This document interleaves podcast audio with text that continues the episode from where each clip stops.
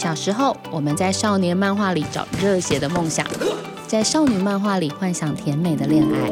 看景，长大后才知道，世界才不是那么简单呢，还有更多漫画可以接住变成大人的我们。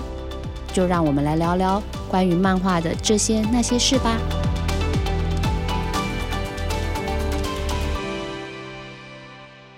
各位听众朋友，大家好，欢迎收听由静好听制作播出的《大人看漫画》，我是主持人陈怡静。我最近啊，开始盘点了看过的台湾漫画。嗯，说是盘点，其实就是要把家里快要炸开的爆量的书好好的堆在一起，但是它还是没有整理好。那盘点的过程就有一个蛮深的感触，是这两年的台湾漫画真的非常非常的丰富，尤其是性别类别的作品有很多很棒的作品哦。那今天的这集节目。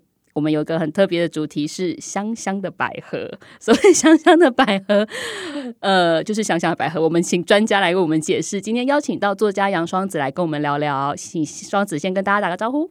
嗯，Hello，大家好，我是杨双子。我刚刚提到说自己特别一本喜欢的漫画，就是杨双子跟漫画家星期一回收日合作的《起昙花物语》。我有发音正确吗？完全正确啊，《起昙花物语》是的，真的超级好看呢。这套作品有小说也有漫画，然后它之前是在 CCC 连载嘛，对吗？是对，在 CCC 连载的时候，我就整个被吸住。该怎么讲？我觉得我已经很久没有看到一个是原作加上漫画家共同合作的作品，这样子的完整跟好看跟精彩。然后他很厉害的是，他把文本用一个更好的方式去呈现，就是我觉得小说跟漫画是完全不同的载体，所以你们很厉害耶。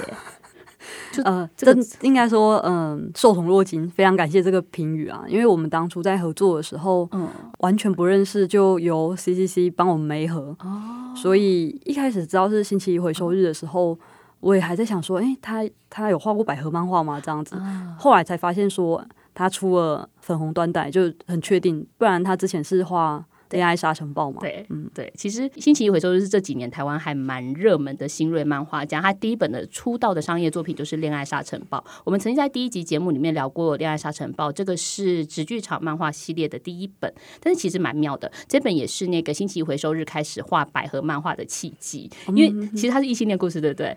可是里面那个 敏妮跟那个他的大学同学易山啊，他们两个其实。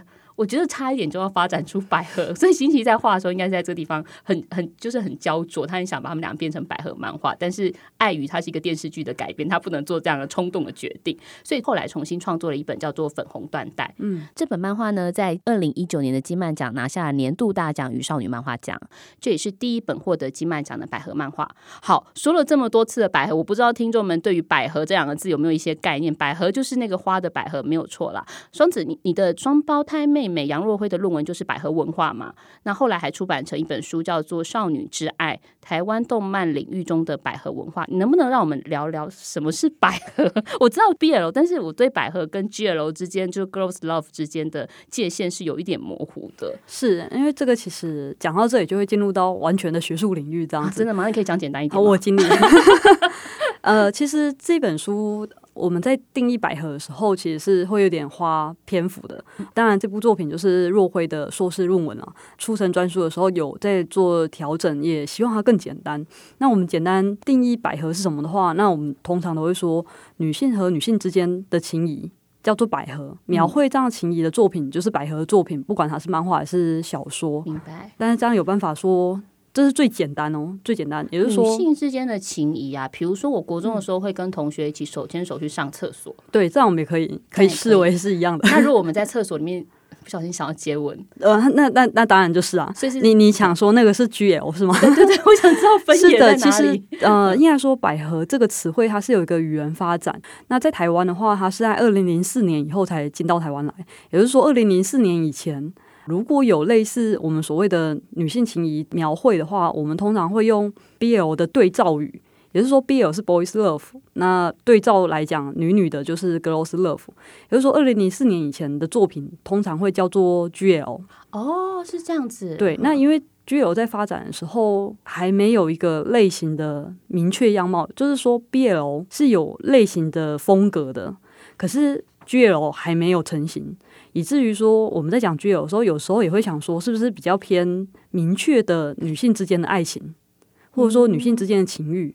也也就是说，后来在台湾，为什么我们会觉得 GL 好像更接近情欲一点，而百合更纯情一点？呃，这个可以说是语言发展最初的时候展现的样貌，但是现在呢？百合作品的广义定义来来讲的话，就是全部都涵盖在内，广义哦，甚至广义到可以把台湾的女同性恋文学也包含在里面。哦可是狭义的紫色狭义的百合的时候，我们可能还是会回到语言发展的时候，我们认为有达以上恋人未满那种纯情的暧昧的，即将接近到爱情的那种关系，我们叫做百合这样。啊我懂了，我懂了。嗯我小时候也会有一点，就是比如说吃醋，我的某某好朋友怎么忽然间跟别人比较要好，那是可能我快要喜欢上他了的那种心情，是吗？对，这可以，这个时候就算百合。了。哦，好好是的，是的。BL 真的还蛮单一的哦，就是比较肉一点这这不敢，就是因为 BL 其实也有从纯情，就是我们说很清水到很肉的，嗯呃，BL 自己本身也有很多，如果要讨论起来会打架的，因为我以前也是腐女，就是在成为百合迷群之前，我其实是 BL 的迷群。你曾经也在帮 C C 写过一个专文，就是在讲有关于台湾的百合趋势嘛。嗯那里头有一个很吸引我的资讯，就是说原来台湾在二十年前就出现了第一本的百合漫画，是漫画家沈莲芳的《一辈子守着你》。那 C C 在上个月的时候也重新连载了这部作品，哎呀真的超级好看、嗯你你看了我，我很佩服，我看为为什么他超好？因为他真的是一部蛮蛮老的作品。你二十年前的话，就是它是九零年代的时候出版的。像九零年代出版的作品的时候，百合这个语汇呢还没有见到台湾来，也就是说，我们可能会视它为 GL 作品，在当时啊，我们这样称呼它。另外一点就是说，我们以学术的角度来讲，我们其实会把它归类到女同性恋漫画。为什么这么说呢？因为它是一九九七年成书，其实它是大概九六年连载的，如果没记错的话。因为那时候我是国中，正在看它连载。那它在连载的时候，我们当时的心情是，嗯，很惊奇。那同时，其实我们意识到一件事，这也是后来比较明确，就是因为一九九四年有所谓的北一女自杀事件嘛，对对这个作品很明显是在回应北一女自杀事件的。那我耳闻说，沈莲芳老师呢，他今年会接受专访来谈谈这部作品，所以我就是我访谈啊，真的吗？太好了。因为其实我不能帮他代言嘛，就是说他当年创作的时候是什么样的想法。可是就文本分析，很明显就是在回应北一女自杀事件。那他就是女同性恋漫画的痕迹比较明显，而不是现在意识上的百合漫画。明白，嗯。沈莲芳老师确实有说过，就是他这个漫画真的是因为北一女事件是而开始创作的，然后他想要回应的，真的就是社会上当时对于女同性恋这件事情的各种质疑跟眼光，所以他把整个故事的格局从校园里面放大到了社会跟家庭，我觉得这是在当年非常厉害的一个设定。可是相对来说，在那个时候的少女漫画，比如说新少女连载这些漫画，都是相对更加传统少女漫画。你作为一个读者，当时不会觉得哇，怎么出现这那么 heavy 的话题，然后可以进入吗？在当时，我从小就是看少年漫画长大，所以我其实没有在追新少女，反而是当时在看《宝岛少年》和《新少年快报》，甚至是 Top 吧，那时候还还有。在那个时候，我是因为先意识到他居然在画 GL 才看的，然后后来买了他的两本单行本，所以对我而言，他是的确，即使在国中的我也意识到他跟当时的少女漫画非常的不一样。这个当然也可能启发我后面。我从小就展现出学术性的性格，这样子。真的哎，那还有一点就是在那个当下，我可能也正在摸索自己的性倾向，所以虽然我当时已经是腐女了，但是对 GL 的漫画还是会直觉想知道为什么台湾会画出这样的作品，以及这样的作品跟我在观看这样的漫画的少女有什么关系？那明白，对啊，嗯所以我我其实，在后来很多演讲讲百合，即使我不会说沈莲芳是百合漫画，但是我都会谈这一部《一辈子守着你》。嗯，诶，那你怎么看？就是在那个时代有这样子一个议题，就是这样的漫画在当时是有个时代意义的，即便放到现在，它也是有一个很相当的代表性。你怎么看这件事情？嗯，我刚刚不是说我在很多演讲都会讲嘛？那其实每一次我提到它，我都会说它是一部前无古人后无来者的台湾的，我会说女同性恋漫画，因为再也没有一个漫画家敢像他一样，或者说像他一样找到一个雷同的事件，然后进行改编，然后去跟这个社会进行对话。因为这个的确，我不知道他当时卖的如何哦。但是它很尖锐。在那当下看的人到底是什么心情呢？然后我自己当时是有跟朋友们一起分享，就是我们都是国中女生会交换，然后有同学呃她是异性恋女性，直到现在我已经确定她百分之百是异性恋女性，但她当时呢看的时候是泪流满面跟我说，就是果然这样的爱情我们是要成全她 的，真的是的，是的，所以我觉得她对于少女来说是一个很好的成长漫画吧，我也我个人是这么觉得啊，去更了解这个世界是什么模样。爱情还有什么样的可能性？这样子，我跟各位听众补充一下这个故事的背景资讯哦。这是一个两个少女的恋爱故事，女高中生。那故事和后面的发展，我在这里直接爆雷。如果大家不想听的话，你们可以先略过这十秒。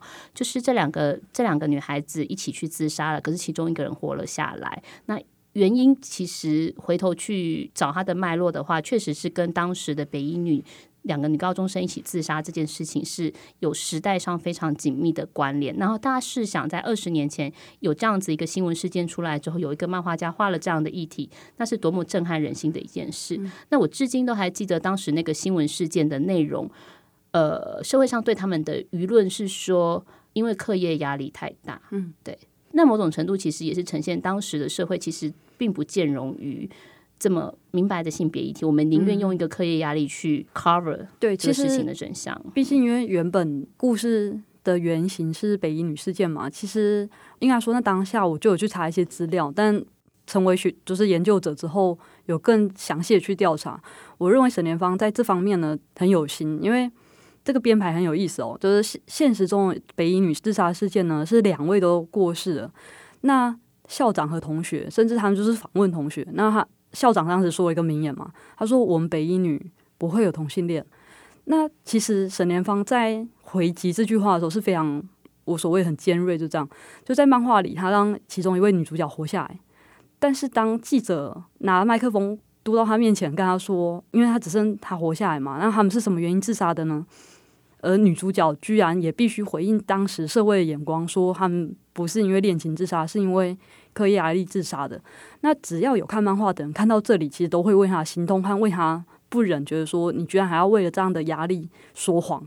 也就是说，不管现实中的死亡的两位女学生，还是漫画里面活下来的女学生，他们都必须掩饰这件事情，或者说没办法直言这样的事情。我个人觉得这样设计是非常强悍的。真的非常的厉害，我觉得在今年这个二零二零年，我们可以看到这部作品重新出土，是一件很幸福的事吧？是是是，尤其是在同性婚姻合法化之后，嗯，这真的是 很感动。对我，我可能会跟一些比较年轻的读者说，呃，他毕竟是九零年代的漫画，然后他在呃漫画的技巧上可能没有现在那么好，可是他他是一个非常具有历史意义的。的漫画不可不看这样子。其实我坦白说，我以前是不太看 BL 或百合的。但是台湾这两年的作品也太厉害了吧？比如说《记忆的怪物》啊，《粉红缎带》啊，我看完之后真的默默被圈粉。但是目前为止。我最爱的是《奇谈花物语》，谢谢。所以我今天终于可以看到你本人，我一定要问你一下，就是当时是怎么开始这个计划？而且那个时代女生离开校园之后，就就基本上都要嫁人了嘛。然后他们可能在高中时代、中学那个时期，他们最后可以有一些甜蜜的、浪漫的回忆，但又是女校。哎，跟我们分享一下，你怎么跟星期一回收日开始这个有趣的合作，以及创作了这么厉害的作品？好，其实这个呢。应该说，我一开始跟 CCC 有合作，在二零一六年。那我们合作的时候，其实一开始不是漫画，是游戏脚本。那游戏脚本这件事呢，我们就先放过去吧。就是 那因为有那一次合作，后来 CCC 的纸本杂志要重开的时候，呃，我知道他们已经开始要找漫画家和可能更多的故事，我就有说，我能不能来提几个漫画提案？那当时我跟呃台北地方译文工作室。有合作一个我们以冥婚为主题的同人本，那这同人本印量非常的少，可是我觉得故事很有趣。就是当时我写一个地上的天国，以冥婚为主题的故事。那在这种情况之下，我就想说，如果它可以改编成漫画，应该会蛮有趣的。因为它是一个非常，因为我本来就是故意写百合，那又能做出百合漫画的话，是在 CCC 重开的时候很好的一个开头啦，这样子，所以就找。C C C 的人聊，那他们也觉得很好，他们就去找漫画家。那找漫画家的时候，我其实一开始提案的都是一些已经在百合圈里面有一些活动的百合同人漫画家。哦，那可是 CEC 给我是说要不要找星期一回收日。那那时候我心想说，星期一回收日不是画恋爱沙尘暴吗？然后后来才发现，哦，原来他后来有在画恋爱粉红缎带嘛。那那个时候就觉得好，那我们试试看。结果非常意想不到，就他画的超好，超级好，好到就是我的几个会看我小说的学妹和朋友们就说：“哎、完蛋，人家漫画画的比你原作还要好。”哎、你不该觉得糟糕？这一则以喜，一则以忧啊！就觉得太棒了、啊，这是 这是漫画原作最想要的事情。哦，其实，真的，就我个人来说，嗯对对对，而且你们两个那两个一套一起出，真的很酷哎。其实这个合作对你来讲也是一个很有趣的经验。对，但等于说我们二零一七年开始合作到现在，终于把漫画连载完，然后也出书。其实这样时间蛮长的、欸，对，以我们只出一本单行本来讲的话，时间拉非常长。呃，因为我们两个都有各自的工作啊，特别星期一回收日，其实他工作量蛮大的，所以他能继续投注在心力在这里，我我个人非常感谢他。然后像人物原型，就是他在画那个人物角色的时候，会跟我在写作的时候，其实想象有点不一样，但我觉得这样非常好，非常棒。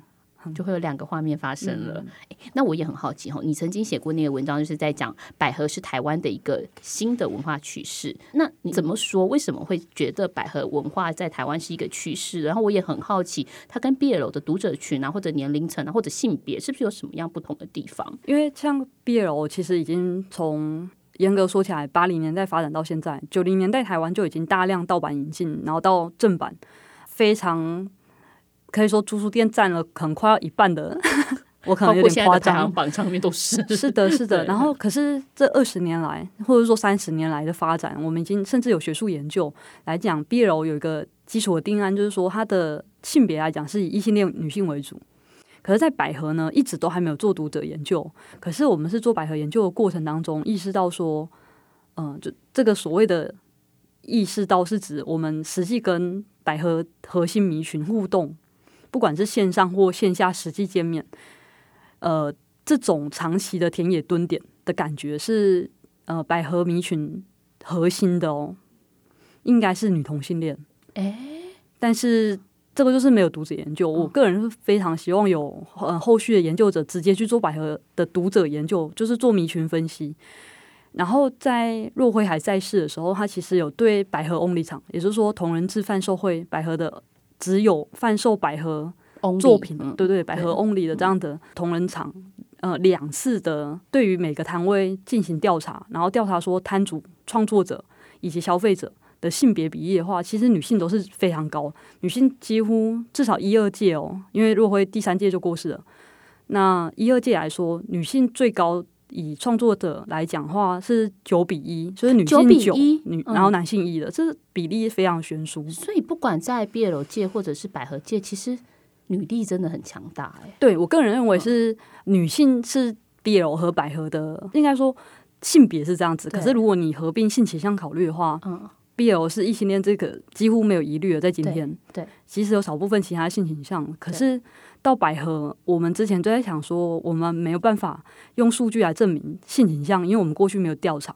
嗯可是以田野观察来看，应该是女同性恋和一部分女双性恋，可是女异性恋应该有，但非常少。后来异军突起的其实是男性，但是男性比例还是没有女性多。然后若慧曾经在文本分析的过程当中指出一件事：真正把自己视为百合迷群的男性啊，极端哦，我是说极端的说，很可能是心理是女同性恋，哦，他的性别认知上，心理性别是也并非说他是他是想跨性别啊，而是对对对。然后我们后来我真的有发现说，哎，我们把那个男性迷群叫做百合男子的话，有些百合男子的确会说，对，搞不好他心里是女同性恋。太有趣的分析了。是，可是这个很少很少人能做数据的支持，就是后嗯后面要有人做才行。可是我就说的是田野观察是如此，那当然也有一些完全我们所谓的用男性为中心来意淫两位女性爱情或者是情欲关系的这样的百合男子存在。但是，就是我所谓存在着极端值来讲，是女同性恋的百合男子，这个东西也很值得注意。也就是说，我们到底是哪些人在看百合？如果分析下来，那这个母体非常非常非常的小，嗯，就是他是小众中的小众，对，他是小众中的小众。是的，是的。刚刚这一段观察真的非常的精彩，哎，我其实没有认真去想过，原来中间的那个读者的组成是这样子的。好，然后接下来我们想要聊聊的部分是关于台湾的性别漫画。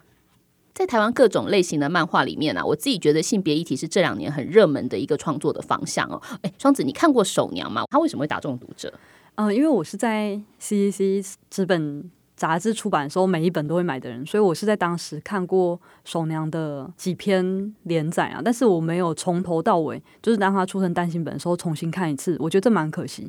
可是其实我在看的时候，的确很鲜明的两个元素的出现，就是所谓的台湾民俗和台湾女性这两件事情的结合，刚好接上这个时期，我们对台湾历史文化非常感兴趣，而且是对于台湾过去的女性可能发生过什么样的事情感到非常有兴趣的。这件事是接上我们在此时的文化心理需求。那另外一方面，其实是我会特别指出，特别是这个时代的台湾漫画家发展出自己的风格的绘画模式，或者说绘画风格，而它结合的非常好。我我觉得台湾漫画一直在追寻说，我们如何有别于日本漫画的时候，当代的台湾漫画家很努力的去展现说，既不是日本，也不是中国，而是具有台湾性的。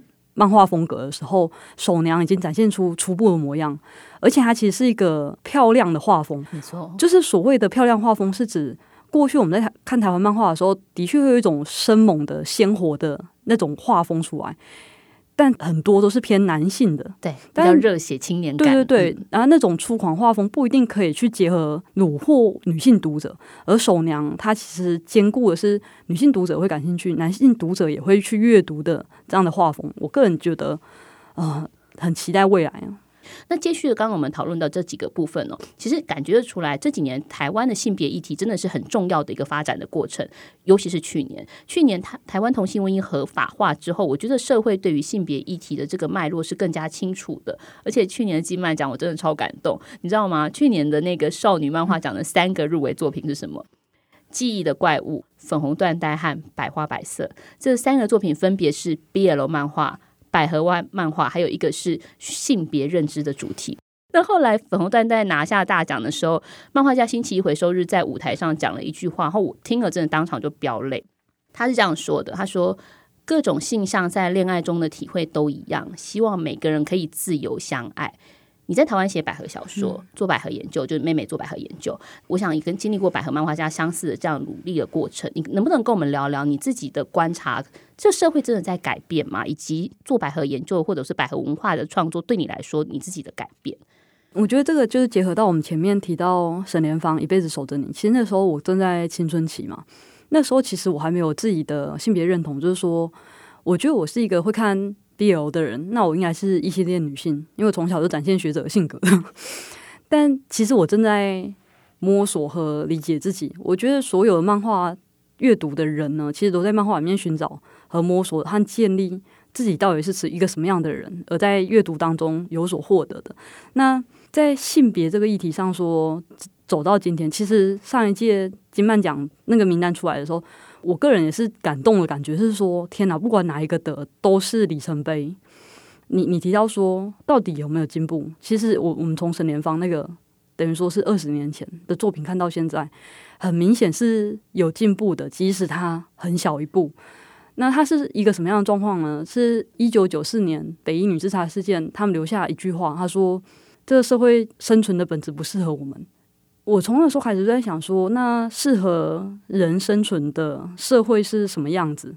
那我们作为创作者，能不能即使只有一点点，也让社会风气改变、改善到适合人生存的这种情况呢？那像这样的情形，你看今天通过同志婚姻法，当然并不是说从此大家就都对同志非常友善，但他的确是走向前面的一步。我蛮喜欢前文化部长。郑丽君小姐她曾经说过一句话，她说：“历史不是一个人往前走一百步，是一百个人往前走一步。”我觉得这一步是非常久、非常漫长，然后我们真的要等到一百个人愿意一起走那一步，我们才会前进。有时候我们会觉得说，漫画或娱乐作品有没有撼动社会的力量？我会说有。我们从沈莲芳一辈子守着你，走到今天，我跟星期一回收日的。就是《奇谈花物语》的时候，我们其实都在努力往前走那一步，这是我感觉啊。双子刚刚讲的那个东西，真的非常的怎么讲，非常的动人。我觉得这个世界每个人都在寻找一个适合自己生存的模样，那其实这是非常困难的。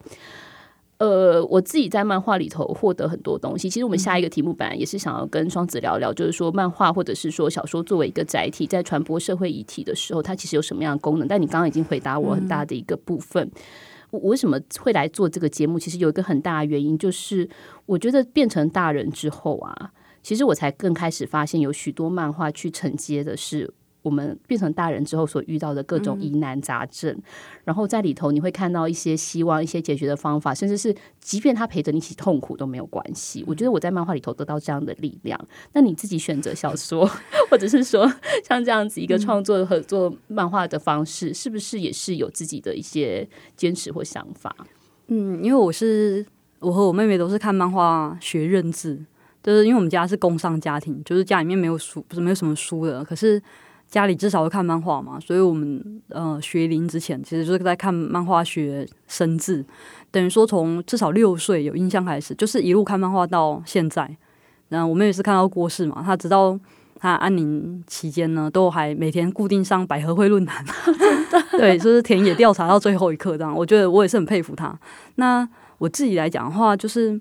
我们在大概九岁、十岁左右的时候，是想要当漫画家的。其实那刚好接上说，我们第一波台湾漫画热潮开始有本土漫画家出现嘛。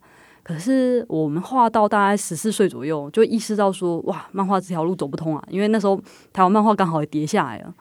如果我还想继续创作，其实我们是想说故事。我们想创作的话，除了漫画以外，有没有其他的管道？那我就选到小说嘛。所以最初的初衷是没有变的。就是想要回应这个社会议题，回应我跟这个社会关系，跟嗯，我会说我对这个世界充满质疑，那我要如何回应这个质疑，或者是跟自己和平共处？所以我才创作嘛。那最后一个问题啊，想要请双子推荐一下，对于刚开始认识百合漫画或者百合文化的读者，从哪里开始入门比较好？你可以推荐我们一些书单吗？我会先说以台湾来讲话，真的，请大家务必看《星期一回收日》老师 的两个百合作品，其中一个是跟我合作的呃《奇谈花物语》。但是如果想要看，就是有些人可能觉得说，我不想看历史。不想看，好像有什么承载很严肃的命题的，就是以台湾的百合漫画来说，最适合入门的，就是粉红缎带。也有人会说，那有没有日本漫画呢？我都会推荐有一部作品是《新手姐妹的双人餐桌》，因为它其实是同时结合美食的这个元素。我觉得如果你喜欢美食，你看那个很轻松就入门了。除此之外，如果你不是喜欢美食，单纯想要看纯情或者说令人揪心的恋爱的话，那有一部作品非常有名，叫《终将成为你》。即使他在描写那种十五六岁的少女之间的情感的时候，我都会为他内心一紧，哦，好揪心，这样 真的是的，所以也会推荐。那有些人可能会想说，那我想看稍微有点涩涩的啊，那点点点肉的啦，对啊，那可能就去看《乙女帝国》。乙女帝国没看过哎，嗯，就是它不是我会喜欢的菜。它它是十八禁吗？还是不到十八禁？它是它是十八禁哦，就是它会有明显明确的描写出呃女性之间的对于肉体好奇啊，或者是比如说他会去偷窥自己同学穿泳衣的样子，或者是偷窥他们的。明白。对，就是我不好意思说出来 的的部分。那对于肉体的描绘会很明确，所以如果想要看稍微一点色色的东西。那个也蛮有趣的，嗯，今天真的非常谢谢双子来我们的节目，跟我们分享百合文化的深入研究跟观察。好，感谢大家的收听，也请继续锁定由静好听制作播出的《大人看漫画》，我们下次再见。想听爱听，就在静好听。